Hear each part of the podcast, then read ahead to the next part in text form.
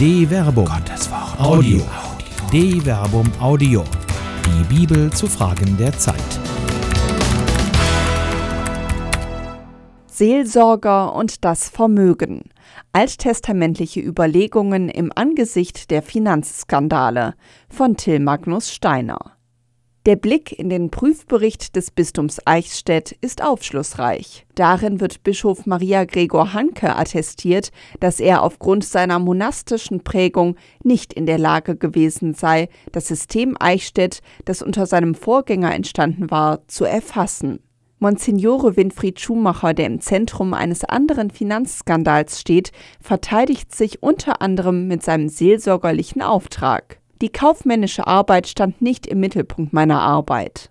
In der katholischen Kirche sind Priester eben vieles, aber sie sind meistens nicht ausgebildet, um materielles Vermögen zu verwalten.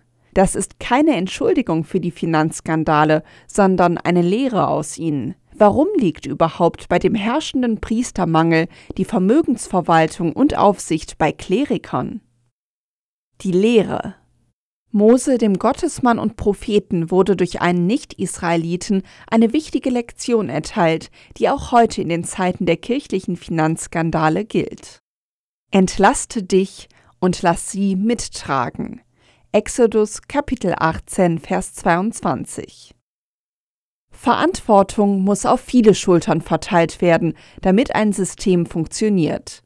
Die Zentrierung von Macht bündelt die Autorität, aber beschränkt ihren Nutzen. Als der Anführer Israels sich hinsetzte, um dem Volk Recht zu sprechen, fragte ihn sein Schwiegervater Jethro: Was soll das, was du da für das Volk tust? Exodus Kapitel 18, Vers 14.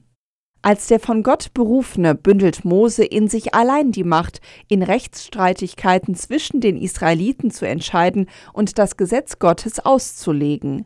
Aber die Folge ist eine unnötige doppelseitige Belastung. Die Leute mussten vor Mose vom Morgen bis zum Abend anstehen. Exodus Kapitel 18 Vers 13.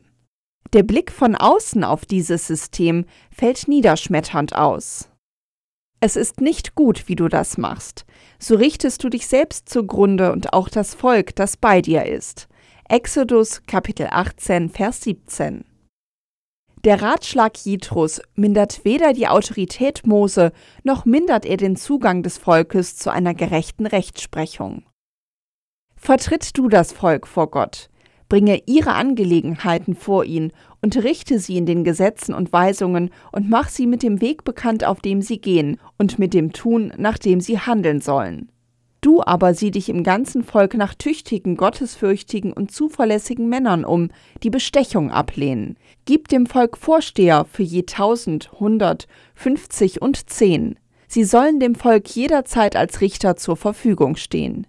Alle wichtigen Fälle sollen sie vor dich bringen, die leichteren sollen sie selber entscheiden. Exodus Kapitel 18, Vers 19 bis 22. Die oberste Autorität verbleibt bei Mose, aber es wird eine Hierarchie der Wichtigkeiten erstellt. Bedarf es in jeder Frage eines Gottesmannes und Propheten? Nein, es bedarf tüchtige, gottesfürchtige und zuverlässige Verantwortungsträger, die nicht korrupt sind so kann Mose wieder der Anführer sein, zu dem er berufen ist. Und jetzt? Mose wurde nicht berufen, um Nachbarschaftsstreitigkeiten zu entscheiden. So sind auch Seelsorger nicht dazu berufen, Vermögensverwalter zu sein. Sie verwalten ein viel höheres Gut, und damit sie das tun können, bedarf es tugendvolle, von ihnen berufene Helfer, die zwar der klerikalen Autorität unterstehen, aber eben im Lichte der Gottesfurcht und wenn es nötig ist, sich auch gegen diese menschliche Autorität stellen. Mose erkannte dies erst, als ihn Jitro darauf hinwies.